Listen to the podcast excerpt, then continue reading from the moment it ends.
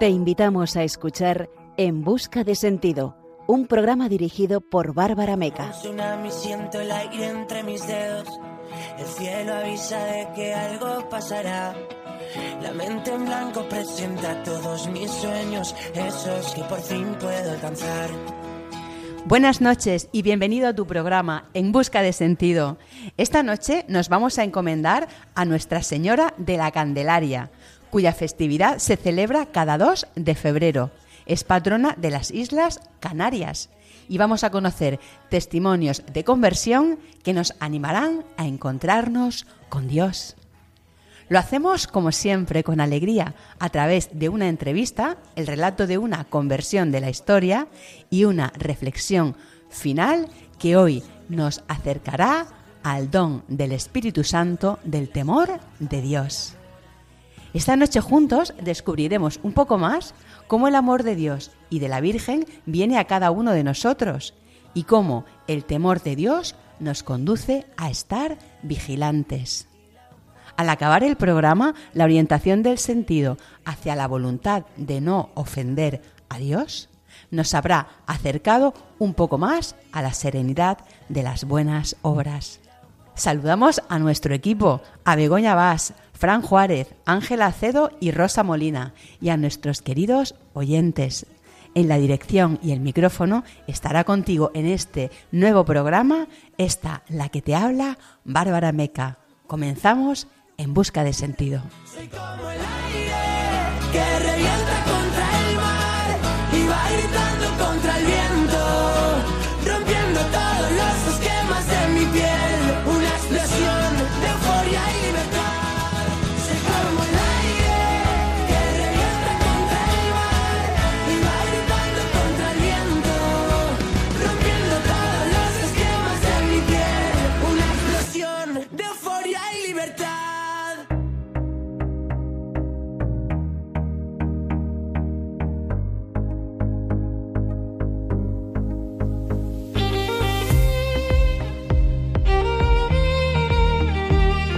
Esta noche sentiremos cómo el amor de Dios y de la Virgen vienen a nosotros muchas veces cuando menos lo esperamos.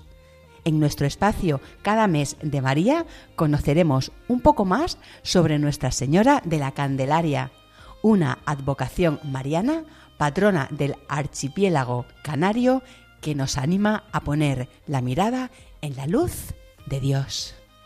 En nuestro testimonio de hoy conversaremos con Román García Martínez, un servidor de Emaús que descubrió la potencia del amor de Dios en un retiro espiritual.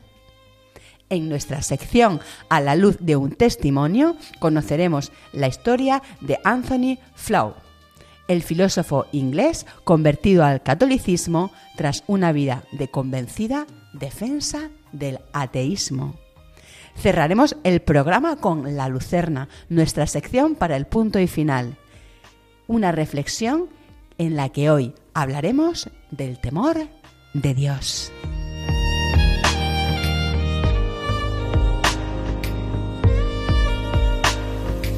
Te invitamos a participar en el programa contándonos tu testimonio.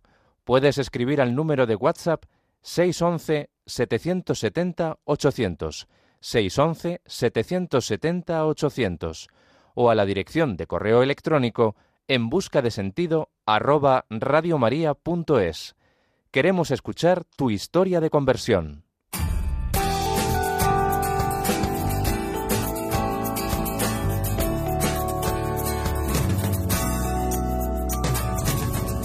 Esta noche nos encomendamos a Nuestra Señora de la Candelaria, cuya festividad se celebra cada 2 de febrero. En Tenerife se la venera especialmente en la Basílica de Nuestra Señora de la Candelaria. Esta Virgen fue declarada patrona principal del archipiélago canario por decreto de la Sagrada Congregación de Ritos el día 12 de diciembre de 1867 y el 13 de octubre de 1889 fue coronada canónicamente. Junto a esta celebración, el día 2 de febrero, la Iglesia conmemora la presentación del Niño Jesús en el templo, una festividad que está asociada precisamente a los cirios, antorchas y candelas encendidas en referencia a la luz de Dios. Jesús es luz de las naciones. Y este mismo día se celebra la purificación de la Virgen María. Como nos recuerda el Catecismo, la bienaventurada Virgen María fue preservada inmune de toda la mancha de pecado original en el primer instante de su concepción por singular gracia y privilegio de Dios. El nombre de esta advocación mariana conocida como la Virgen de la Candelaria o Nuestra Señora de la Candelaria proviene de la festividad de la Candelaria o de la Luz que se originó en Oriente bajo el nombre de Encuentro y luego se fue expandiendo a Occidente en el siglo VI, siendo celebrada en Roma con carácter penitencial. En Jerusalén se llevaba a cabo una procesión iluminada con velas que se dirigía hacia la Basílica de la Resurrección, también conocida como el Santo Sepulcro. Esta basílica fue mandada a construir por orden del emperador Constantino. Su, devoción ha arraigado profundamente en diversas regiones de España y en naciones como Bolivia, Colombia, Cuba, México, Perú y Venezuela. Su patrocinio se extiende también a varias ciudades y países de otros continentes. Esto ha consolidado a la Virgen de la Candelaria como la segunda advocación mariana más difundida en el continente americano, después de la Virgen de Guadalupe, patrona de México. Al mismo tiempo, fue una de las primeras vírgenes introducidas en América de hecho, se sabe que Hernán Cortés llevaba consigo una medalla de la Virgen de la Candelaria cuando llegó a México. La historia de esta Virgen se remonta al siglo XIII. No hay consenso respecto al año exacto de la aparición de esta Virgen, pero se predomina la opinión que sugiere que tuvo lugar en la desembocadura del barranco de Chimisay, en la parroquia de Guimar, aproximadamente 95 años antes de la conquista de Tenerife, es decir, entre los años 1400 y 1401.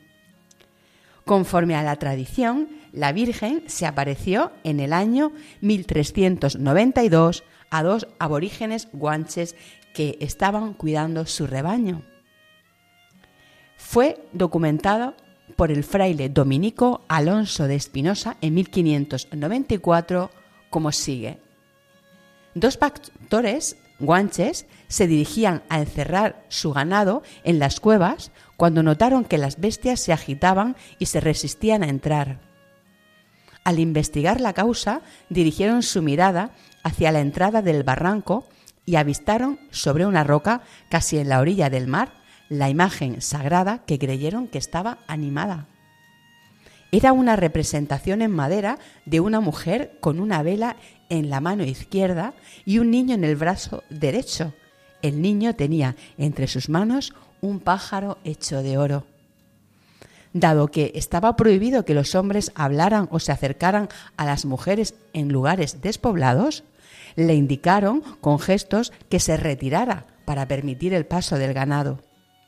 Al intentar esta acción, el brazo del pastor quedó inmóvil y paralizado.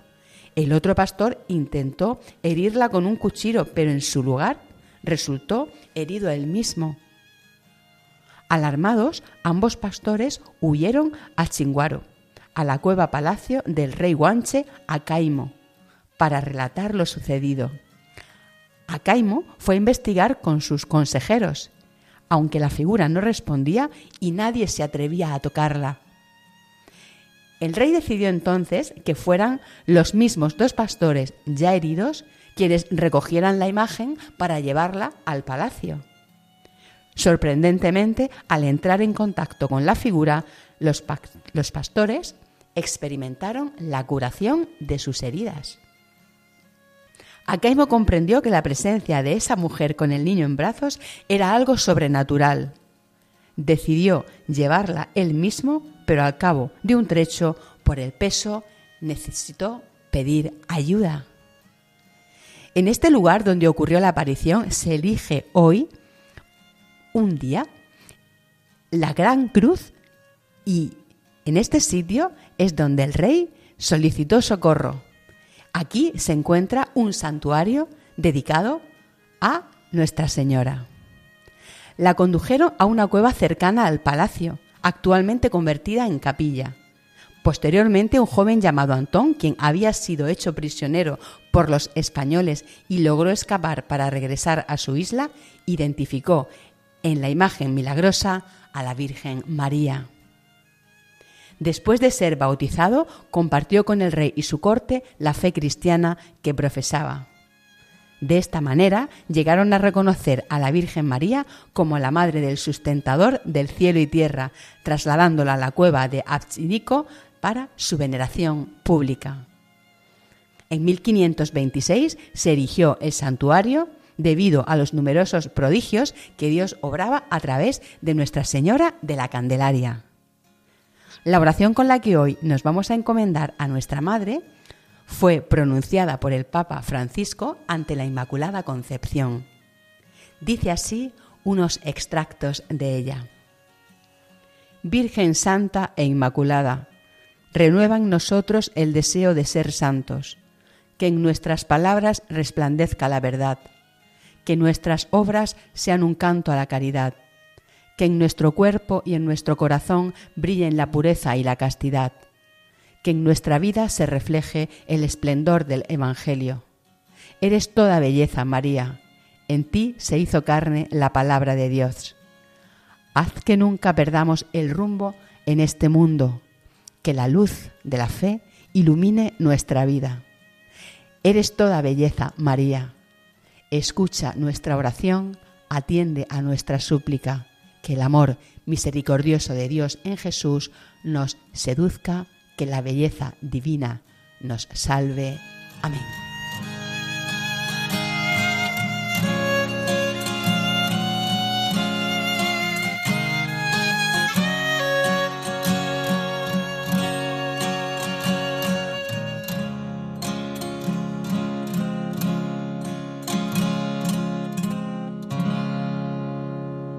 Están escuchando En Busca de Sentido.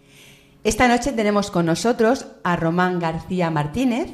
Él es de Murcia, tiene 39 años, está casado, tiene dos hijas de 6 y de 10 años, es servidor de Maús en la parroquia Nuestra Señora de los Dolores de El Raal, en Murcia, y entre otras actividades parroquiales también está en EFETA.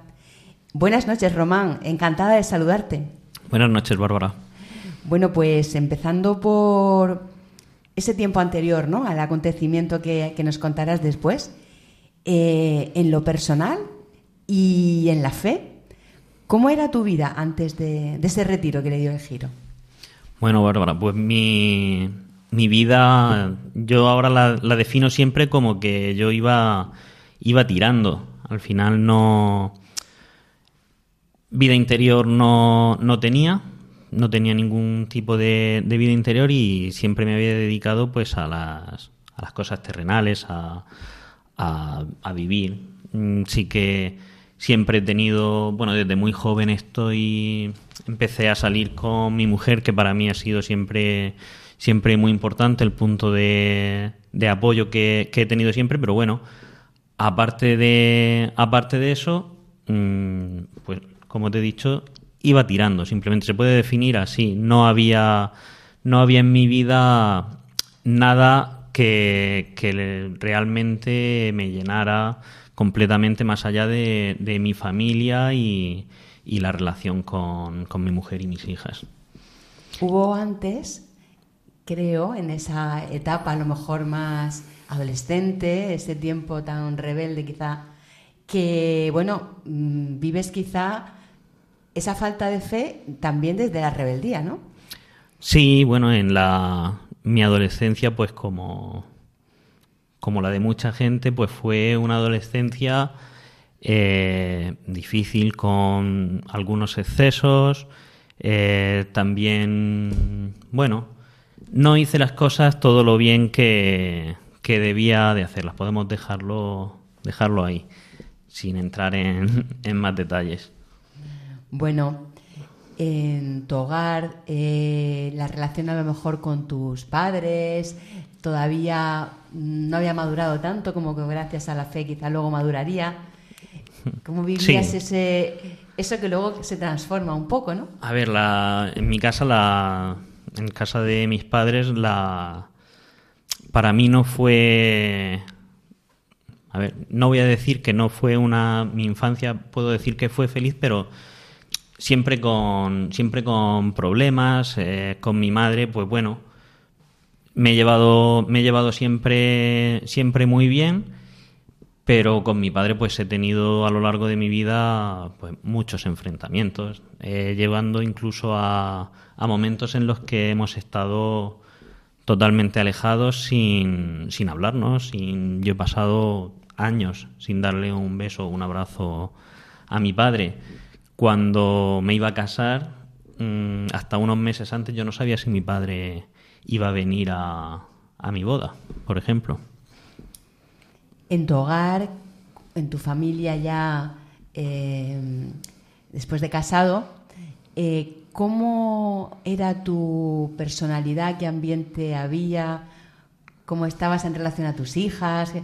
Mm, ¿Qué es eso que, que tú estabas viviendo, que luego vas descubriendo que necesitabas transformar? Bueno, eh, yo me pensaba que era el padre modelo, el marido perfecto y que, que todo lo que hacía era, era lo, lo que tenía que hacer en cada momento y, que siempre estaba, yo tenía toda la razón.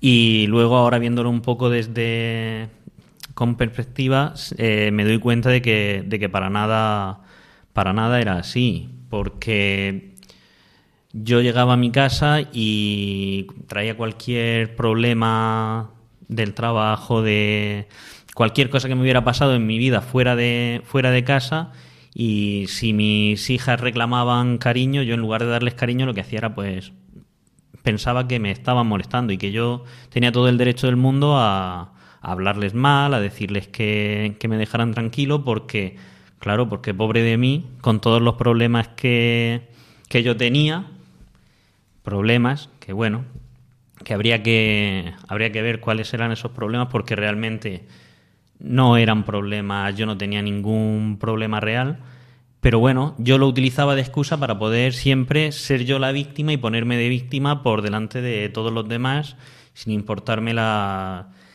lo que mis hijas necesitaran en cada momento, que al final con esa edad, pues imagínate, seis y dos años, pues lo único que querían era el cariño de el cariño de su padre. Y en casa pues tampoco me preocupaba mucho la situación de cómo, cómo mi mujer se sintiera lo que ella necesitara porque al final yo siempre estaba peor. Yo siempre tenía más problemas que nadie Bueno, y sucede un acontecimiento que se va, eh, bueno, va llegando a tu vida y cuéntanos ese, ese momento con sus precedentes, ¿no? Pero Sí. ese momento fuerte. Bueno, el, el momento en el que yo realmente tuve un encuentro con el Señor fue en un retiro de en un retiro de Maús. Yo en la vida me habría planteado hacer algo algo similar a, a lo que supuso ese retiro, porque encima es un retiro que aquí en Murcia no existía.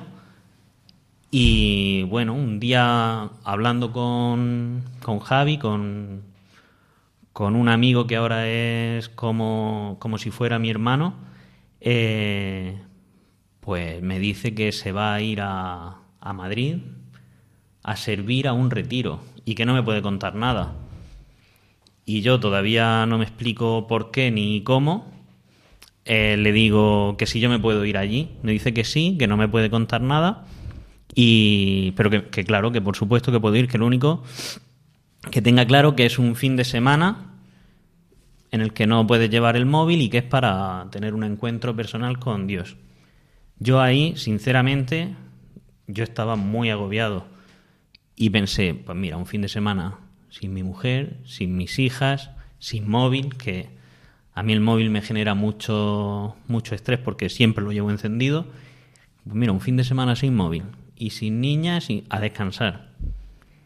Y bueno, pues un viernes me recogió Javi allí en mi oficina y nos fuimos a 400 kilómetros a hacer un, un retiro que yo no tenía ni idea de a lo que yo iba. ¿Y qué pasó allí? Bueno, pues allí lo que pasó fue que, que llegué y en el momento que yo llegué empecé a pensar, me he equivocado.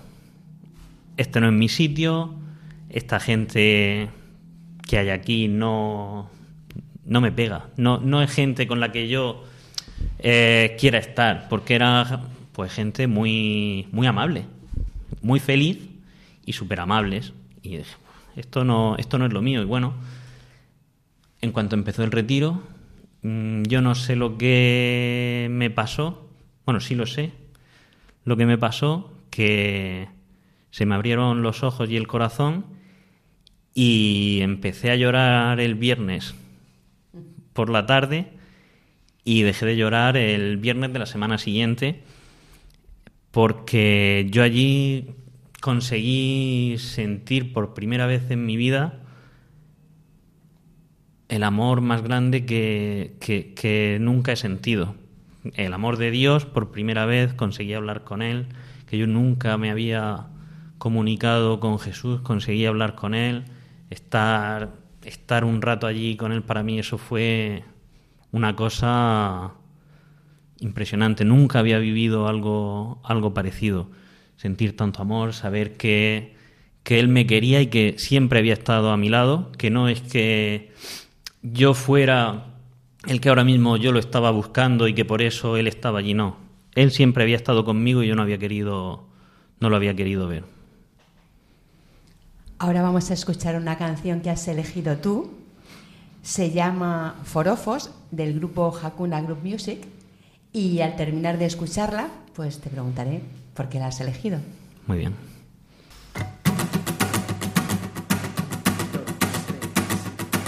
Que seamos todos uno como el Padre y tú sois uno. Todos forofos de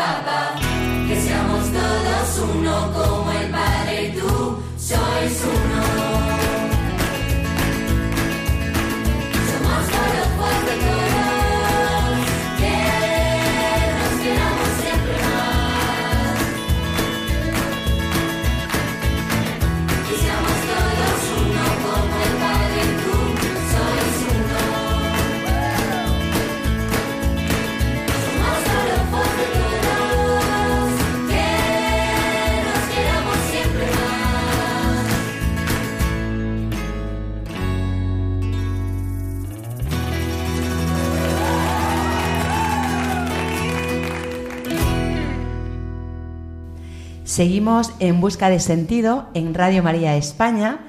Estamos eh, hablando con Román García Martínez. Acabamos de escuchar una canción que ha escuchado él. Se llama Forofos de, de Hakuna Group Music.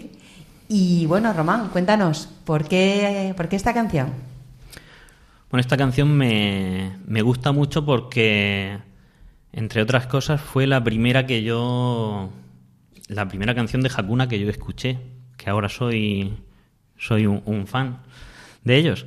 Pero no había escuchado nada de ellos y fue la primera que, que escuché, vi el videoclip y me impactó mucho, me impactó mucho también el, el ver eh, esos chicos tan jóvenes, lo- la felicidad que, que desprenden cantando y, y luego el mensaje con el tiempo. En, el en aquel momento lo que me llamó la atención fue la, la felicidad que desprendían lo- los cantantes, que es impresionante.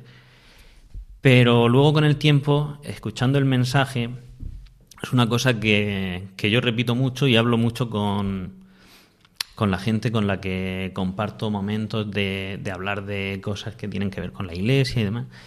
Y a mí me molesta mucho el que no seamos todos, todos uno. Al final eh, hay gente que es del Opus Dei, gente que es del Camino, gente que está colaborando en proyectos de amor conyugal, en FETA, en Emaús, en su parroquia, de donde sea, pero somos todos lo mismo y tenemos que, que estar siempre, siempre unidos, no ponernos medallas de que si es que un grupo es mejor que el otro, no. Todos tenemos que ser uno y todos tenemos que, que estar juntos para transmitir el mensaje que nosotros ya conocemos y que todo el mundo pueda, pueda conocer la verdad. En tu caso particular, hablábamos antes de escuchar esta canción, fue Emaús, un retiro, un retiro de Emaús.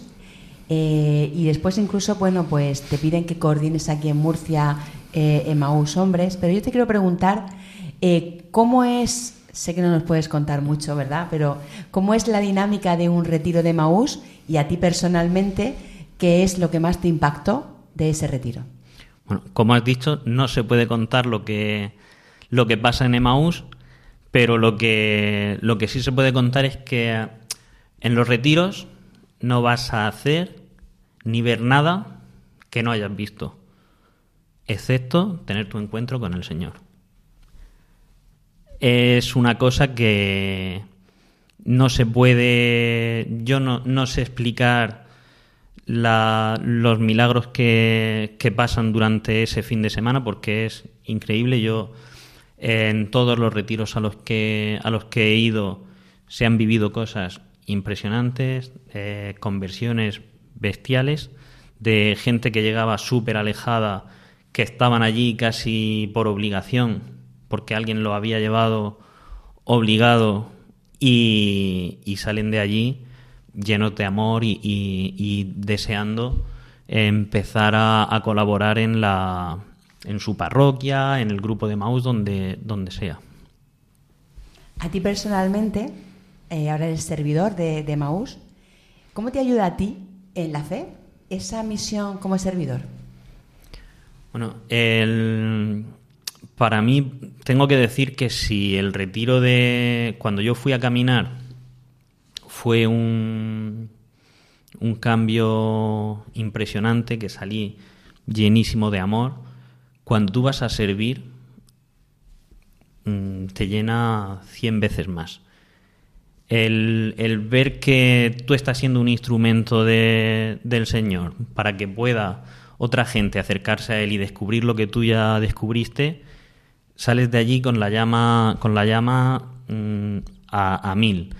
Luego, aparte de eso, también tenemos los, las reuniones semanales en las que, bueno, tratamos las charlas sobre lo que va sobre lo que va el retiro y también compartimos un poco con los hermanos pues un ratico de adoración, la también pues tenemos oraciones de intercesión, pues pedimos los unos por los otros y aprendemos a, a vivir en comunidad la en comunidad la fe. Transformó tu vida la experiencia del perdón, creo en ese retiro también, y posteriormente. eh, ¿Cómo nos contarías esa experiencia de este sacramento y cómo ha transformado ese sacramento tu vida? Bueno, el, para mí es, es una cosa muy importante porque todo el camino que yo, que yo he recorrido empezó porque, porque en, una, en una misa, cuando mi hija mayor estaba preparando la catequesis, yo escuché al sacerdote eh, hablar de, de la confesión, que debíamos de confesarnos. Y me hizo mucha gracia que dijo que, que podíamos ir a confesar donde fuera, que en la catedral habían curas viejos que, que no se iban a asustar de nada. A mí eso en ese momento me hizo mucha gracia, pero al, con el tiempo, con el paso del tiempo, por dentro a mí se me, se me removía algo. Se me removía algo y yo siempre decía, oye, tengo que ir a la catedral a confesarme. Pues pasaban los meses y yo sentía una angustia anterior, me faltaba algo, pero yo no, yo, la oración que me sabía era el Padre Nuestro. No sabía nada más. Yo para hacer la comunión no me aprendí ninguna otra oración. O sea, yo sentía que yo no era, no era digno de entrar a una iglesia y pedirle a, a un sacerdote que me confesara. Entonces no lo hacía. Pero claro, eh, yo seguía con mi angustia y, pero ahí estaba el que lo sabe todo para, para ayudarme. Y entonces, por temas laborales, puso, puso en mi camino a, a un sacerdote de, de la obra, del Opus Dei. Y yo hablaba con él de trabajo, pero, pero nunca hablábamos de nada relacionado con la religión. Y un día, todavía no sé cómo, después de una, de una reunión telefónica de, por algo que, que teníamos que hacer, yo estaba tan angustiado que le pedí ayuda. Y dije, don Francisco, yo necesito que usted me ayude a mí, porque no sé lo que me pasa. Entonces empecé a, a reunirme con él, no confesaba, porque yo no sabía lo que eso, lo que eso significaba. Entonces, bueno, empezamos ahí a hablar un, un poquito, teníamos charlas cada 15 días, cada tres semanas. Él me tenía que buscar a mí, porque quedábamos en que yo lo iba a llamar y yo nunca lo llamaba. Pero bueno, esto empezó así y hasta que llegó un momento en el que me ofreció que, que otra persona me, me, diera, me diera formación. Entonces yo empecé a ir a, a una formación, empezamos desde cero, porque yo no sabía nada. Pero ahí fui conociendo los sacramentos, me fueron explicando el significado de cada, de cada uno de los sacramentos. Y yo le decía, yo necesito confesar, pero quiero confesar cuando sepa lo que significa. Y me decía, tú no tengas prisa. O sea, llevas mm, 36 años sin confesar, no tienes por qué correr ahora. Y ahí seguí, yo, yo seguía sin confesar y... Y bien, seguía, iba tirando, seguía tirando como había ido, como había ido siempre. Pero, eh, claro, a mí me hacía ilusión que don Francisco me, me confesara. Porque claro, que él viera todo lo arrepentido que yo estaba y, y que supiera lo, lo bueno que era ahora. Pero claro, ¿qué pasó? Que yo antes de irme a Emmaus le pedí que me confesara y dio la casualidad de que cogió COVID. Entonces me confesé con otro sacerdote. Y yo fui a confesar, confesé muchísimas cosas, pero me dejé los pecados más que más me avergonzaban, los que más me dolían. Claro, me fui a Emmaus y después de eso ya conseguí hacer una confesión como Dios manda, eh, confesé todos los pecados y por primera vez me sentí perdonado y supe que realmente el Señor me había perdonado. ¿Cómo sientes en tu vida de fe ese, ese perdón y de qué manera te transforma a nivel personal en ese carácter que, que contabas que quizás tenías antes? eh, bueno, esa, esa forma de ser un poquito más... Bueno, cuéntalo tú. Bueno, eh, a ver, me transforma. Al final, el, estar cerca de ese sacramento, lo que va transformando un poquito es que cada vez tu, tu piel va siendo más fina. Tú vas viendo cuando te equivocas, que siempre vas, pides perdón, el Señor te perdona, pero te- tú te sigues equivocando. Entonces, al final, tienes que ir viendo en qué es lo que te estás equivocando. Y al recordarlo y pedir perdón, pues poco a poco esos fallos se, se van puliendo. No todos, evidentemente. Eh, me sigo equivocando igual que antes, pero bueno, intento que cada vez esos, esos fallos, si, aunque los cometas sean, sean más leves, y el ir a pedir perdón una vez que los has cometido, también te hace fallar menos veces. Esa transformación eh, la puedes ver o la has visto, creo, eh, en la relación con tus hijas, en la Hmm. relación con tu padre. Sí, sí, a ver, con mis hijas yo, esto que voy a contar me, apena mucho, pero cuando yo fui a caminar a, a Emaús, mi hija, mi hija pequeña no quería estar con su padre solo. Ella, si no estaba mamá, bueno, podíamos estar, pero no era, no estaba, no estaba a gusto, me costaba mucho que me diera un abrazo, un beso, y todo eso desde, desde que yo eh, volví del retiro y con el tiempo, poquito a poco, ahora mismo la relación no tiene absolutamente nada que ver, nada que ver. Ella está muy a gusto conmigo, me quiere mucho, nos damos muchos abrazos, nos damos muchos besos. Y a mí también me sirvió para, para poder perdonar. Porque yo tenía ahí esa espina siempre con mi padre que, bueno, lo soportaba, nos, nos aguantábamos, pero realmente yo siempre estaba muy resentido, muy resentido con él. Y yo ahora he sido capaz de, he sido capaz de perdonarlo. Que si nos, que si nos tenemos que cabrear, nos cabreamos, pero yo sé que siempre, siempre lo voy a perdonar y voy a estar con él. Eh, Román, para, para terminar la entrevista, te voy a preguntar qué les dirías desde tu experiencia a quienes están atravesando eh, en este tiempo por una etapa de, de sinsentido, como estabas tú, o una etapa de desorientación. A ver, yo les diría siempre que, que confíen. La confianza, al final yo he aprendido que, que cuando nosotros queremos llevar nuestras cargas solos, no podemos. Al final esa carga te va, te va aplastando. Pero sin embargo, cuando la, compartes con, con el Señor, la carga pesa mucho menos. Y, y que tenemos que confiar en Él. Eh, que no le dé a nadie, que no le dé vergüenza ni apuro acercarse a una iglesia, acercarse a cualquier, a cualquier actividad parroquial. Lo van a tratar, es el mejor sitio donde puedes ir. A estar con una iglesia, con, con cristianos que te van a acoger con los brazos abiertos. Vamos, yo soy un ejemplo. A mí me acogieron y yo venía de la, de la nada y me lo dieron todo. y sin pedir nada a cambio.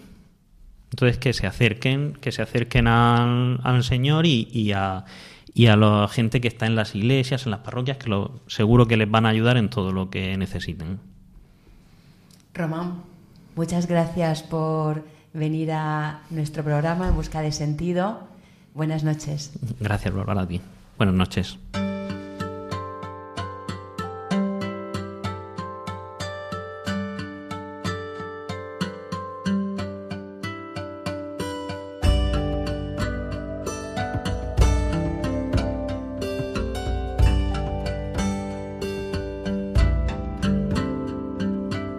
A la luz de un testimonio.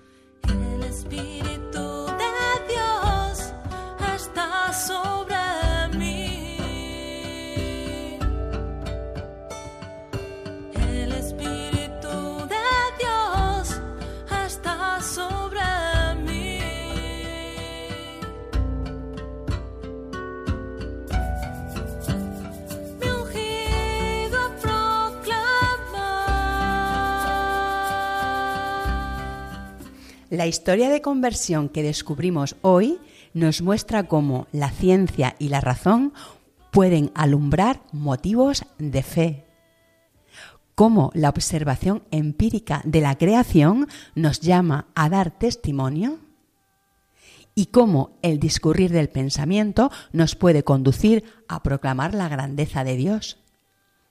Anthony Flew, cuyo nombre completo era Anthony Garland Newton Flow, nació el 11 de febrero de 1923 en Londres, en el seno de una familia metodista de padre pastor.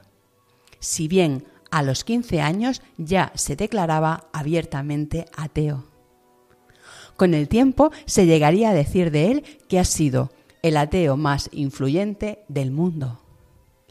Durante la Segunda Guerra Mundial estudió japonés en la Universidad de Londres, siendo oficial de inteligencia de la Fuerza Aérea Real, miembro del Departamento Topográfico de Oxford y en 1934 trabajando en Oxford donde se graduó después de la guerra.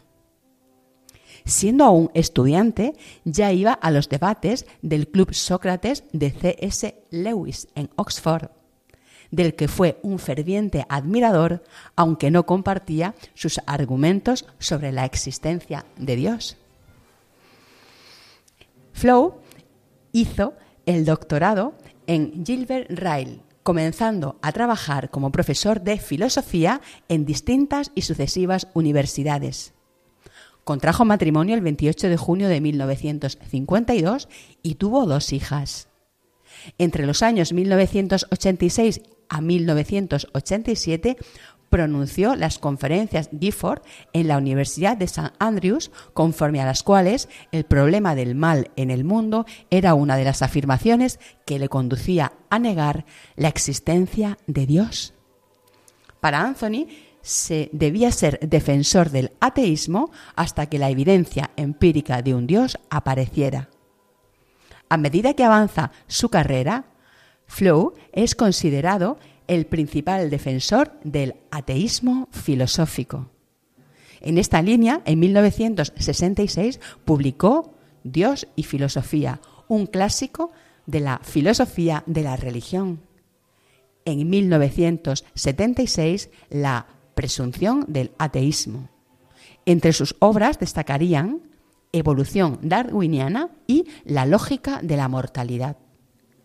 Durante más de cinco décadas defendió el ateísmo, negando la existencia de un Dios creador, en debates con afamados pensadores, muchos de los cuales eran presenciados por audiencias multitudinarias.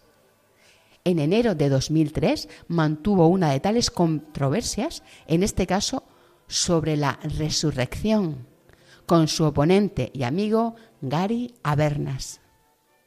Fue precisamente a raíz de estas discusiones y conversaciones con su amigo Gary que Anthony se replantea y cuestiona la idea de Dios por primera vez. Fruto de este cambio de sentido, el discurrir de su pensamiento, durante un año, en 2004, en el último debate celebrado en la Universidad de Nueva York, Anthony sorprendió aceptando la existencia de Dios y el testimonio del cristianismo. Cuando le preguntaron por qué había cambiado de parecer, Flow contestó cómo las investigaciones científicas sobre el origen de la vida mostraban para él la existencia de una inteligencia creadora.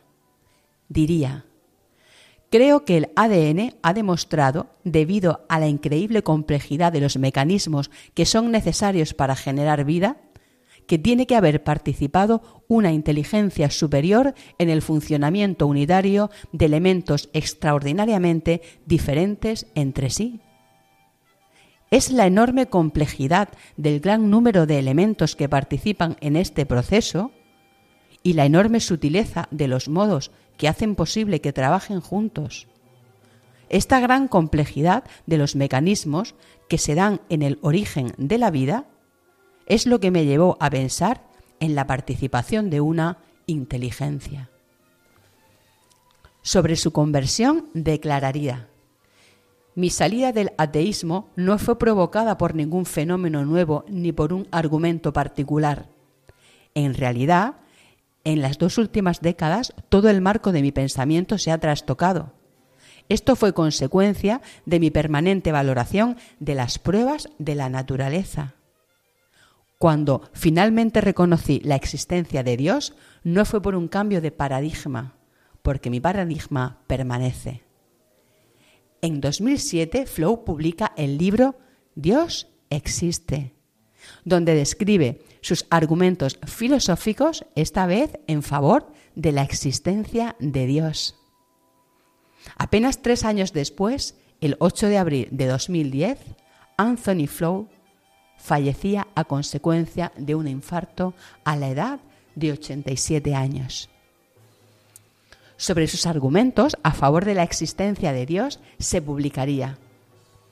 Ahora creo que el universo fue fundado por una inteligencia infinita y que las intrincadas leyes del universo ponen de manifiesto lo que los científicos han llamado la mente de Dios. Creo que la vida y la reproducción se originaron en una fuente divina. ¿Por qué sostengo esto después de haber defendido el ateísmo durante más de medio siglo? La ciencia destaca tres dimensiones de la naturaleza que apuntan a Dios. La primera es el hecho de que la naturaleza obedece a leyes. La segunda la existencia de la vida organizada de manera inteligente y dotada de propósito, que se originó a partir de la materia.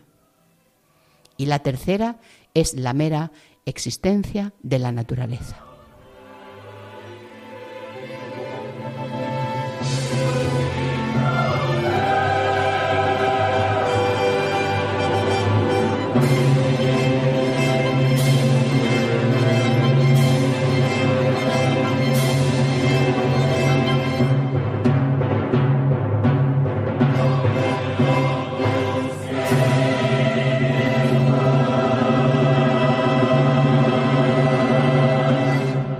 Te invitamos a participar en el programa contándonos tu testimonio. Puedes escribir al número de WhatsApp 611-770-800, 611-770-800 o a la dirección de correo electrónico en busca de sentido radiomaria.es. Queremos escuchar tu historia de conversión.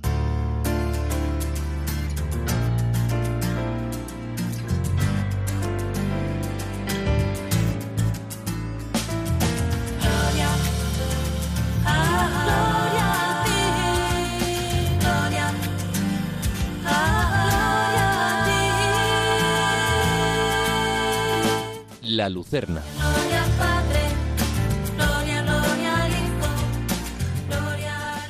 El séptimo don del Espíritu Santo, que es el temor de Dios, te guarda de ofender al Altísimo. Reconociendo su grandeza, te anima a permanecer en sus mandamientos y acude a ti para que logres crecer en el don glorioso de la caridad. El temor de Dios te sostiene en tiempos de tentación, con la promesa interior de sus frutos si te mantienes unido a la vid verdadera. te permite experimentar la majestad de un Dios todopoderoso que quiere tu bien y te conduce al deseo profundo de no alejarte de sus preceptos. Como dice el evangelista San Juan, si guardáis mis mandamientos, permaneceréis en mi amor, como yo he guardado los mandamientos de mi Padre y permanezco en su amor. Afronta los retos de cada día con espíritu de verdadero amor a tu Creador. Consiente las adversidades sostenido en la providencia y confía en que tu Padre del cielo, con una expectación dócil. Como ha dicho el Papa Francisco, cuando estamos invadidos por el temor de Dios, estamos predispuestos a seguir al Señor con humildad, docilidad y obediencia. El temor de Dios nos recuerda cuán pequeños somos ante Dios y su amor, y que nuestro bien está en abandonarnos con humildad, con respeto y confianza en sus manos. Dedica un tiempo diario a la alabanza. Agradece y acude a la potencia salvífica del sacramento del perdón. Y procura una actitud vigilante ante cualquier ocasión de pecado. Un ejercicio espiritual que te ayuda a fomentar el temor de Dios es la conciencia personal de tu fragilidad, la sana aceptación de tu pequeñez. Como dice la Escritura, llevamos este tesoro en recipientes de barro para que se vea claramente que una fuerza tan extraordinaria es de Dios y no de nosotros. Medita la inmensidad del Creador en la lectura frecuente de los salmos.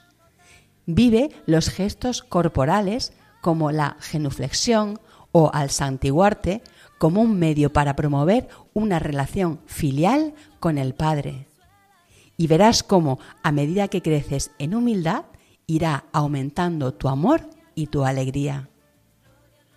Busca el consuelo interior de la omnipotencia de todo un Dios. Pide este don del temor de Dios con frecuencia al Espíritu Santo y cosecharás el fruto de orientar hacia la virtud tu vida. Como ha dicho el Papa Francisco, esto hace el Espíritu Santo con el don del temor de Dios abre los corazones. Corazón abierto a fin de que el perdón, la misericordia, la bondad, la caricia del Padre vengan a nosotros, porque nosotros somos hijos infinitamente amados. Otro ejercicio espiritual para lograr ese crecimiento en Dios es la virtud de la fidelidad pero de ella hablaremos en nuestro próximo programa En Busca de Sentido, en este su espacio final, La Lucerna.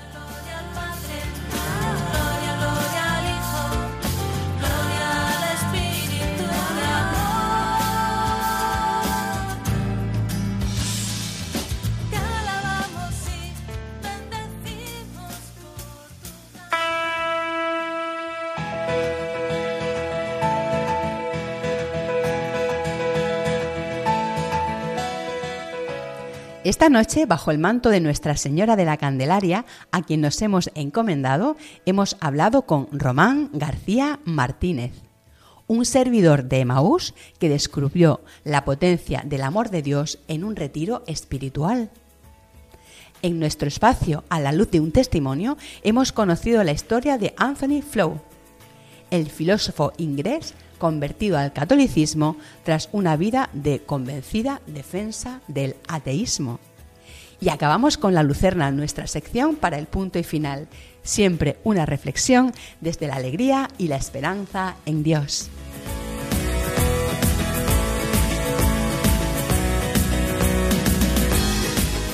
Buenas noches, aquí finaliza tu programa En Busca de Sentido. Si quieres escucharlo o compartirlo con alguien, lo tienes en podcast. Puedes encontrarlo entrando a la web de Radio María España. O bien puedes escribirnos un mensaje de WhatsApp al número del programa y te lo enviaremos. Nuestro número es 611 770 800. 611 770 800. Nos encantará que formes parte de En Busca de Sentido. En 15 días volvemos a encontrarnos. Que la alegría de este encuentro te acompañe hasta el próximo, como lo hará seguro en esta, la que te habla, Bárbara Meca.